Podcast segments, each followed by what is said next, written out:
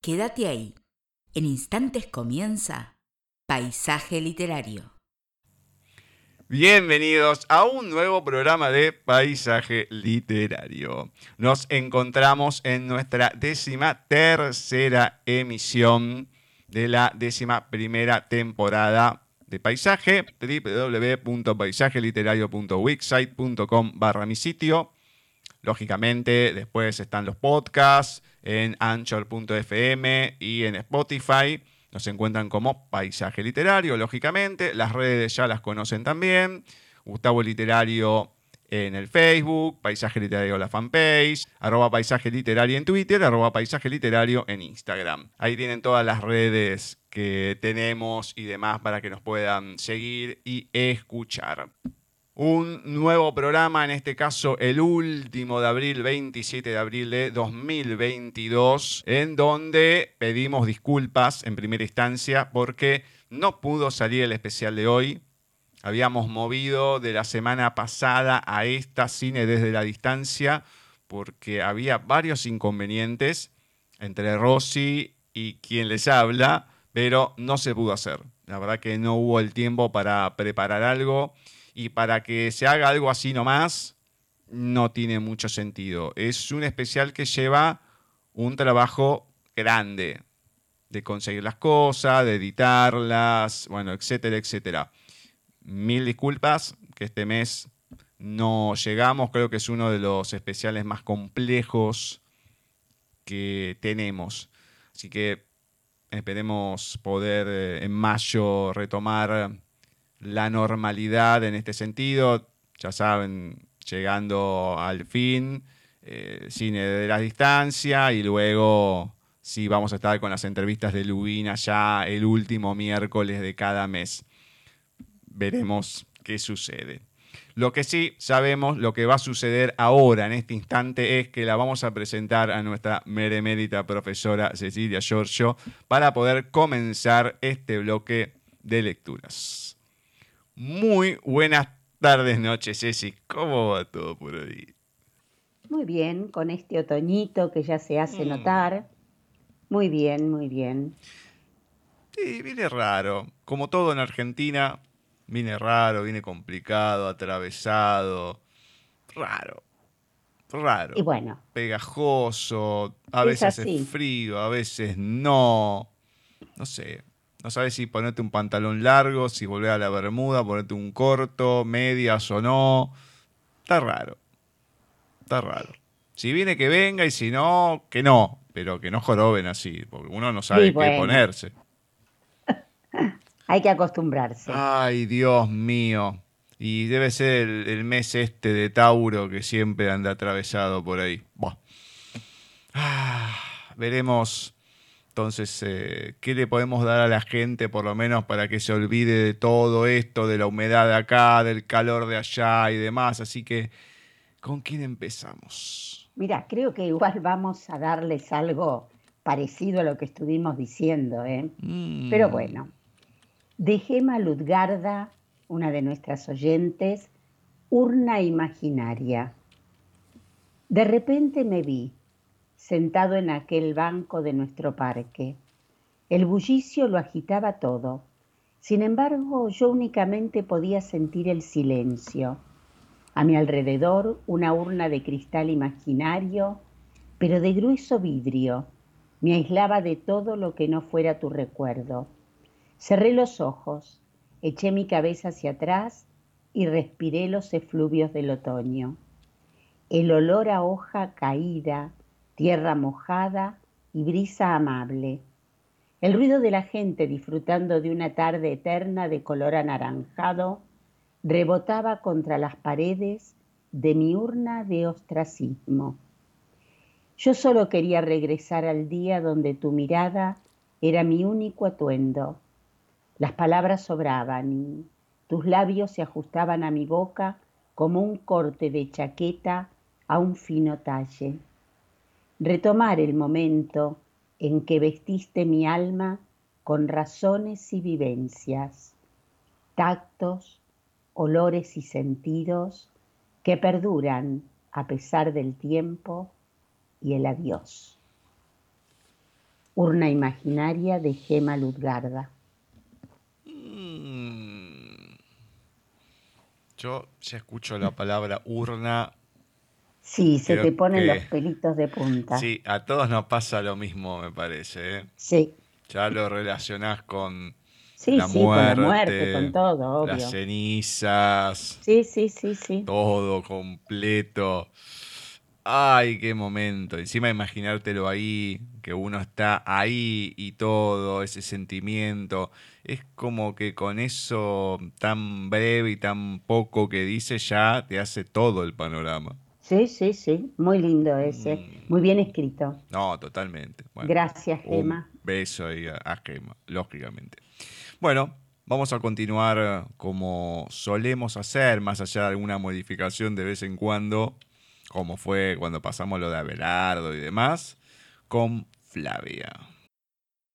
Buenas tardes, ¿cómo están? A los oyentes de Paisaje Literario, un abrazo a la distancia. Hola Gustavo, Cecilia, ¿cómo están ustedes? Para todo el equipo de Paisaje también, el saludo enorme, el abrazo grande. Nosotros estamos reencontrándonos aquí otra vez con los textos de oyentes y ya de a poquito diciéndole adiós al mes de abril, al mes número 4 del año. Es impresionante cómo se nos va este, este tiempo de las manos, ¿no? Este mes, este mes de la Semana Santa, donde la hemos conmemorado y ya se nos está escapando de las manos. Así estamos. Pero bueno, nosotros aquí nuevamente contentos de reencontrarnos con ustedes. Esta vez con un poema, muy lindo poema, la verdad es que me gustó mucho leerlo previamente antes de, de sacarlo al aire aquí en Paisaje Literario, ¿no? Pertenece a Ana María Álvarez, les cuento, y se titula La cosecha. Conocí la tristeza y brotaron las lágrimas, conocí el amor y danzó el alma me rodeó el barullo y busqué el silencio. Tuve miedo y apareció la oración. Pasé por duelos y brotó la aceptación. Me enfrenté a los desbordes y valoré la salud. Tuve equivocaciones y crecí en aprendizajes. Me lastimaron y aprendí a perdonar tuve necesidades y desarrollé creatividad. Pasé por problemas y aprendí a aceptar ayuda. Me sentí caer y surgió la lucha, el esfuerzo, la esperanza y pronto los logros. Gracias vida. Abundante es la cosecha. Ana María Álvarez. Poemas como estos son los que me gusta leer a mí. bueno, ahí está, claro, lleno de positivismo, ¿no? Como tiene que ser, como nos gusta, porque en estos tiempos Em, es lo que nos hace falta, mucho positivismo, mucha esperanza y leer algo así nos pone pum para arriba. Espero que ustedes también piensen lo mismo. Nos reencontramos si Dios quiere eh, la próxima semana. Los dejamos como siempre en compañía de Gustavo y Cecilia. Gracias por todo. Muchas gracias, Fla. Muchas gracias a Ana también. Y digamos que la mayoría de la gente no se suele dar cuenta pero si en vez de lo que nos está pasando vemos lo positivo o el otro lado, ahí es cuando podemos hacer verdaderamente una diferencia, pues siempre nos quedamos con lo negativo. Uy, sí, está bien, es lo que más resalta, pero nunca. lo que más duele, obvio. Pero bueno, el esfuerzo y la esperanza, como dice aquí, es, es lo que te saca de ese pozo. Totalmente. Bueno, pero a eso es a lo que hay que apuntar, precisamente. Es difícil, más en los días que están pasando, pero hay que apuntar a eso. No hay otra. Así que bueno, esperemos que mm, con esta poesía la gente pueda mover un poco esas emociones y entenderlo de esa manera. Uno nunca sabe qué puede pasar. Bien, ¿con quién vamos ahora? Ahora vamos con unas frases de Nell Herper Lee, escritora estadounidense eh, muy conocida en realidad por su novela Matar a un ruiseñor, que nació un 28 de abril de 1926. Y son no muchas las, las frases que elegí para hoy. Entonces, de esta autora de Matar un ruiseñor, que lo escribió en el año 1960, fue muy conocido y muy renombrado su libro. Vamos a las frases. Las cosas no son tan malas como parecen. Bueno, es un poco lo que acabas de decir. Mm, totalmente.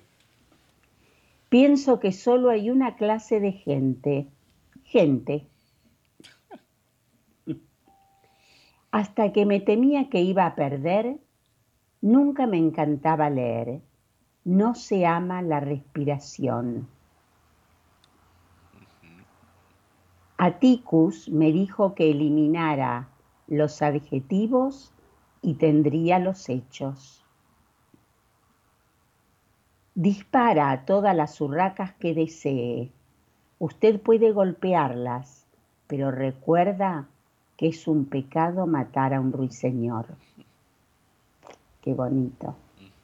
Y la última, la única cosa que no se atiene al gobierno de la mayoría es la conciencia de la persona. En todo, qué increíble, ¿no? En todas las épocas estamos leyendo lo mismo de los gobiernos. Totalmente. Qué increíble, qué increíble. Es, como si el hombre no pudiera cambiar, no sé. No, es que el hombre, la avaricia por el poder, va a seguir siendo así a lo largo de toda la historia. El que está arriba va a querer estar arriba, va a querer acaparar más y no le va a importar el de abajo. Le importa solamente cuando tiene que llegar, después ya está, no importa nada. Nada porque va en, sus eh, negocios. Así que sí, olvídate. Olvídate, no, no interesa cuando se está arriba el de abajo. Pero bueno. Ahora les traigo un natalicio, el del escritor y bibliotecario francés Charles Nodier. Nacía el 29 de abril de 1780 y fue promotor del nacimiento del romanticismo en Francia miembro de la Academia Francesa y miembro de la Legión de Honor. Sus relatos de corte sobrenatural versan sobre vampiros, demonios, brujas mm. y aparecidos. ¡Ay, qué miedo! Hmm. Y eso que hoy no lo tenemos a nuestro amigo José ni nada, ¿eh? pero ni a ningún otro personaje que antes estaba por acá. Pero en honor a ellos les voy a dar de Charles Nodier Vampiros de Hungría. Un soldado húngaro estaba alojado en casa de un campesino de la frontera y un día, cuando comía con él, vio entrar a un desconocido que se sentó en la mesa junto a ellos. El campesino y su familia parecieron muy asustados por esta visita y el soldado, que ignoraba qué significaba aquello, no sabía qué pensar del pavor de estas buenas personas. Pero al día siguiente, cuando encontraron muerto en la cama al dueño de la casa, el soldado supo que se trataba del padre de su hospedero, muerto y enterrado desde hace 10 años, que había venido a sentarse a la mesa al lado de su hijo y de esta forma le había anunciado y causado la muerte. El militar informó a su regimiento de este suceso. Los generales enviaron un capitán, un cirujano, un auditor y algunos oficiales para comprobar el hecho. La gente de la casa y los habitantes del pueblo declararon que el padre del campesino había vuelto para provocar la muerte de su hijo y que todo lo que el soldado había visto y contado era totalmente cierto. En consecuencia, mandaron desenterrar el cuerpo del vampiro, lo encontraron en el estado de un hombre que acaba de expirar y con la sangre todavía caliente. Entonces le cortaron la cabeza y le depositaron de nuevo en la tumba. Después de esta primera expedición, los oficiales fueron informados de que otro hombre, muerto hacía más de 30 años, solía aparecerse y que ya se había presentado tres veces en su casa a la hora de la comida. La primera vez había mordido el cuello de su propio hermano y le había sacado mucha sangre. La segunda había hecho lo mismo a uno de sus hijos. Un criado había recibido el mismo trato la tercera vez. Estas tres personas habían muerto a consecuencia de ello. Este fantasma desnaturalizado fue desenterrado también. Lo encontraron también tan lleno de sangre como el primer vampiro. Le hundieron una gran estaca en la cabeza y lo cubrieron de tierra. Cuando la comisión creía que ya se había librado de los vampiros, por todas partes se presentaron denuncias contra un tercer vampiro, que, muerto 16 años atrás, había matado y devorado a dos de sus hijos. Este tercer vampiro fue quemado y considerado el más culpable. Después de estas ejecuciones, los oficiales dejaron el pueblo totalmente en calma y libre de aparecidos que bebían la sangre de sus hijos y amigos. Vampiros de Hungría, Charles Nodier. Es terrible.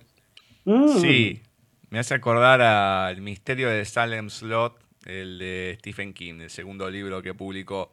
Pero está bien, mataron a todos y... Pero esto no creo que se corte acá, porque si a los demás... No, seguro. Todo, o sea, para eso hubiesen quemado todo el pueblo y ya está, listo. Tenían que haber matado a todos, no tenían que haber dejado a nadie. Ay, no, por favor. Desenterrar a todos directamente al crematorio. No hay que enterrar a más gente. Crematorio y listo. Se terminan los vampiros. No hay vuelta. Sí, eso es cierto. Sí, al crematorio. Pac, un fósforo y listo. Nos olvidamos de un montón de cosas. Sí, olvídate, no tiene sentido ya. Pero bueno. Esperemos que la gente aprenda y si no, a los húngaros, bueno, tengan cuidado, por las dudas. Bien, ¿con quién vamos ahora? Bueno, comenzamos esta parte con nuestro querido Gustavo Adolfo Becker y sus rimas. Yo sé cuál es el objeto de tus suspiros. Yo conozco la causa de tu dulce secreta languidez. ¿Te ríes? Algún día sabrás, niña, por qué. Tú lo sabes apenas y yo lo sé. Yo sé cuando tú sueñas y lo que en sueños ves, como en un libro puedo lo que callas en tu frente leer. ¿Te ríes? Algún día sabrás, niña, por qué tú lo sabes apenas y yo lo sé. Yo sé por qué sonríes y lloras a la vez. Yo penetro en los senos misteriosos de tu alma de mujer. ¿Te ríes? Algún día sabrás, niña, por qué. Mientras tú sientas mucho y nada sabes, yo que no siento ya, todo lo sé. Medio vampiro también. Mm, la verdad que está medio quickie eso, ¿eh? Sí, sí. Mm, me hace acordar a mucha gente también. ese final, ese tipo de personalidad. Habrá que investigar. A ver si hay que cortar alguna cabeza o no, por las dudas.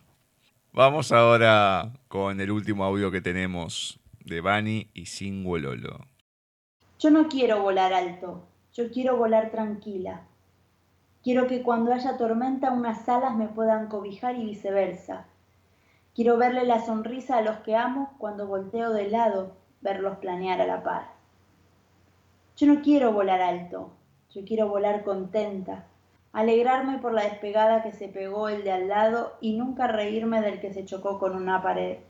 Si se chocó estaba aprendiendo o intentando. Yo no le quiero sacar el pan a nadie, ni andar como las palomas que se desesperan por una amiga. Yo quiero esperar mi propio pan y saborearlo lento mientras veo ponerse el sol. Yo quiero volar feliz, tener con quien emigrar y pasar los cuatro vientos tener donde volver y que me esperen, Tener esa paz que no te la quita nadie, esa paz que te da lo simple, un nido, una caricia certera. Yo no quiero volar alto, yo solo quiero volar mi vuelo a mi manera. Del libro 23 razones de Singololo. Muchas gracias, Vani. Muchas gracias a Cintia también, como siempre. Y qué importante es volar por uno mismo y lo importante que te dejen que así sea, porque no es solamente que uno quiera volar y que vuele y demás, sino también que no te corten las alas, que no te lo impidan, que no te digan, no, no podés, no podés, no podés. Uno tiene que hacerlo con ganas, con esperanza, porque es lo que hay que hacer. Si uno se da después las cabezas contra la pared, bueno, se golpea, pero si te mantienen en una cajita, no, esto no, o te van prohibiendo las cosas directamente, coartándote toda libertad, digamos que ninguna de las alternativas es muy positiva, que digamos. No, y no es bueno tampoco, obvio. pero suele pasar más de lo que uno cree. Ah, no, olvídate, pero eso no tengas ninguna duda.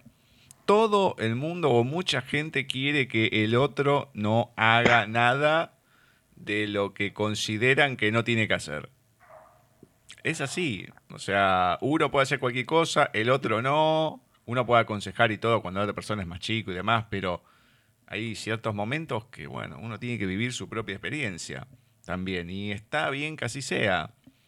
Es eh, lógico. La otra vez alguien me contaba, dice, no, no, a mí todo lo que me pasa, yo se lo cuento a mi mamá. Y qué sé yo, todo tipo de, situaciones, ¿eh? Y yo, ¿y qué querés que te diga? O sea, hay cosas que no se cuentan. O sea, las tenés que resolver vos, son tuyas, con la otra persona y lo que fuese, porque ya si se va a meter todo el mundo, no tiene sentido. Más cuando ya tenés una cierta edad.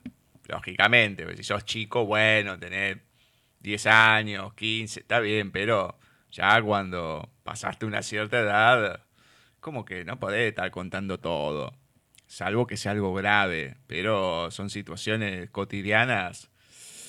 Bueno, qué sé yo. Resolverlas vos porque si no parece la mafia que saben todo y todos van a tomar venganza y demás. qué sé yo. Maneras de, proceder. Em, hay una parte que me gustó que dice, yo no le quiero sacar el pan a nadie, ni andar como las palomas que se desesperan por una amiga. Yo quiero esperar mi propio pan y saborearlo lento mientras veo ponerse el sol. Me encantó. Me encantó porque no hay que conformarse con las migajas. Hay que ir por el, pan entero directamente, por la panadería en sí. Y uno tiene que tener esa ambición. No esa ambición negativa, ¿no? Del poder, que quiero todo, pero uno siempre tiene que tener esa perspectiva de querer más y no quedarse y no conformarse con lo que tiene o con lo que te dan. Y desgraciadamente acá en el país lo vemos mucho eso. Me gusta mucho cómo termina. Yo no quiero volar alto, yo solo quiero volar mi vuelo a mi manera. Me parece que eso es una síntesis hermosa de todo el escrito, ¿eh? Pero totalmente. Hay que hacerlo así. Hay que hacerlo así. Bueno, mandamos un beso a ambas. Muy bien, ¿con quién finalizamos? Finalizamos con Palmeritas de Adolfo Barrera. Mariela leyó en el aula La planta de Bartolo. Estaba contenta. Es un cuento hermoso de Laura de Betach. En él hay un niño al que le crece una planta de cuadernos y con sus frutos todos en el pueblo tienen para escribir sin gastar dinero en comprarlos. También es una historia solidaria. Estuvo prohibida en su momento, en los años de la dictadura militar, porque contaba sobre unos chicos defendiendo la idea de una planta que pudiera abastecer de cuadernos en beneficio común, en lugar de que la compre un comerciante para venderlos a quien pudiera pagarlos. A Mariela se le había ocurrido incluir ese relato como parte del proyecto de Huerta. Luego de leerlo, les propuso a los alumnos ir al patio y sembrar cualquier objeto o sueño que creciera de la tierra para cuidarlo, verlo crecer y compartirlo. Araron el espacio asignado al fondo, cerca del alambrado, y arrojaron chocolates, chupetines, agua, lápices de colores, semillas de manzanas, un pedacito de sándwich y un dibujo de arco iris. Mariela los desafiaba. Tiren los celulares, tiren alguna tablet con jueguitos, miren si crecen plantas con esas cosas. Los chicos le seguían el juego, pero no se animaron. Uno se acercó y le preguntó, Mariela, ¿vos qué tirarías? A vos, así me crecen muchos como vos y el mundo es más lindo. Y se quedó pensando un momento en lo que acababa de decir. Educar era eso, sin más. No, tirar un niño a un pozo, no. Educar acompañando, que el conocimiento circule entre todos. La directora de la escuela miró por la ventana, desafiante. Luego mandó a llamar a la maestra. Mariela, te dije que lo de la Pachamama acá no. Además, ni siquiera es agosto. Carolina no era mala mujer, pero tenía miedos y prejuicios. Le quedaba poco tiempo para jubilarse y no quería problemas. Mariela corrigió el error con dulzura. Ni siquiera era agosto, pero se prometió volver a presentar al año siguiente el proyecto de la Madre Tierra. Esperaba alguna vez poder convencerla. Esto era otra cosa, un simple juego. Al llegar a su casa pensó qué pasaría con sus chiquitos cuando no creciera ninguna de las semillas que habían arrojado a la tierra. El juego de los sueños siempre queda inconcluso, chicos. Es como la mancha, nadie gana y nadie pierde. Jugamos porque nos gusta correr y estar juntos. Esto es igual. Pero algo podemos hacer, ¿verdad? Para que más gente pueda acceder a esos sueños que plantamos. ¿Qué les parece que hagamos? Eso les diría. Y también ella se puso a trabajar en un árbol. Cortó ramas y la fue atando. Pegó con cinta chocolates, chupetines, lápices de colores, botellitas de agua, manzanas y arcoíris dibujados. Cuando estuvo listo pudo cargarlo con esfuerzo en el baúl de su auto. Fue temprano a la escuela. Con la ayuda de la portera lo plantó en la huerta junto a los primeros brotes de una tomatera. Al verlo, los chicos primero se rieron a carcajadas. Algunos se emocionaron. ¿Qué haremos con este árbol? preguntaron. Mariela les explicó que era para ellos y los invitó a recoger los frutos que se merecían por niños preciosos. Con una rara delicadeza en ellos, fueron sacando cada uno lo que había sembrado. Al árbol decidieron dejarlo plantado para siempre. Mariela, ahora directora, lo mira reverdecer todos los años y nada la estimula tanto a seguir trabajando en la escuela como el aroma de sus flores en primavera. Palmeritas de Adolfo Barrera. Es hermoso. Muy bien. Eh, yo pensaba cómo va a salir de esa, ¿no? Tirando los lápices, todo, y de Mario. ¿De qué manera se va a disfrazar? Sí, ponele. Zafó. Zafó. Pero vos fijate si alguno iba a tirar un celular el quilombo que iba a tener con los padres, con lo que le salió y todo. Claro, porque además que te tiraría a vos y es terrible. ¿Cómo te tiraría a vos? O sea, lo está tirando, lo, entierra. Mm. Te digo que menos mal que no pasó de ahí porque si no, a esa maestra la ponen en cana. La mandan en cana, pero de una, ¿eh? No, me encantó, me encantó Mariela cómo trabajó. Yo podría hacer una de esas cosas. Sí, no tengo ninguna duda. No tengo ninguna duda. En el próximo bloque vamos a estar entrevistando a un amigo ya de la casa, Miguel Ángel Cervantes Almodóvar, que lo conocimos allá por agosto del 2019 en otra vida. Nos había presentado en ese momento Camino de Perdición en el Silencio, que estaba editado por Ediciones Russer, y hoy nos viene a presentar una recopilación de tres poemarios, Zenobio, Poesía Completa 2009-2011, Poemas para superar una crisis a través de la lectura y la escritura. No es solamente un poemario, no, tiene mucha narrativa, va explicando parte del por qué cada parte, son cinco partes, tres de poesía y dos más de desarrollo para escritores y un desarrollo personal. Lo va a ir explicando Miguel Ángel es un libro desde su armado complejo para el autor, digamos, ¿no? Porque hubo que recopilar varias cosas. Está escrito a lo rayuela. Es lo único que les voy a anticipar. Es muy interesante. Una charla linda y extensa.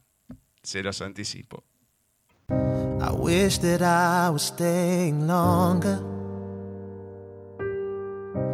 I've been called the light.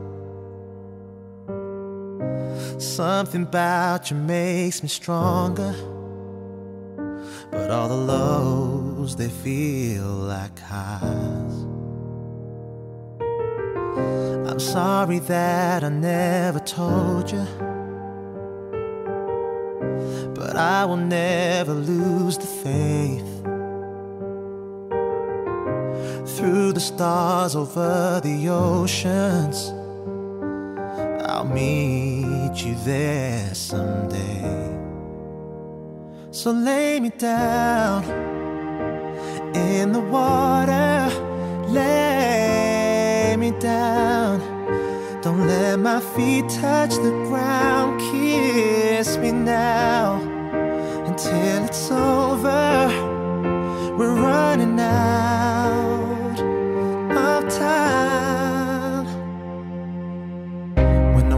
you, I can hear them singing. The tears will fall when my eyes close. With you, I am always winning, and that feeling never goes. So lay me down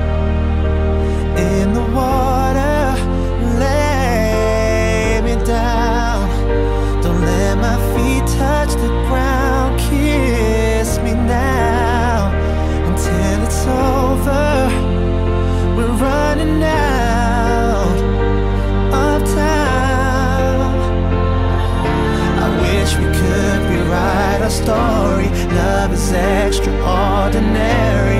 Try to say the words, but make no sound. If God is real, then reassure me. Take my hand and hold me closely. Show me that you'll always be around. If my heart is never found, love is all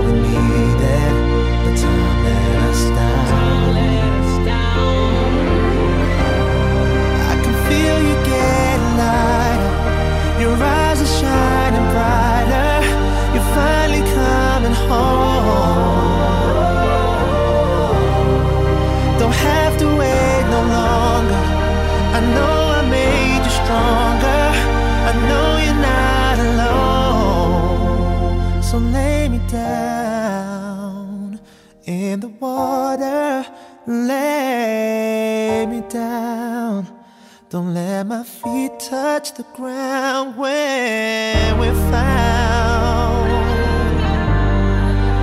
Love is all.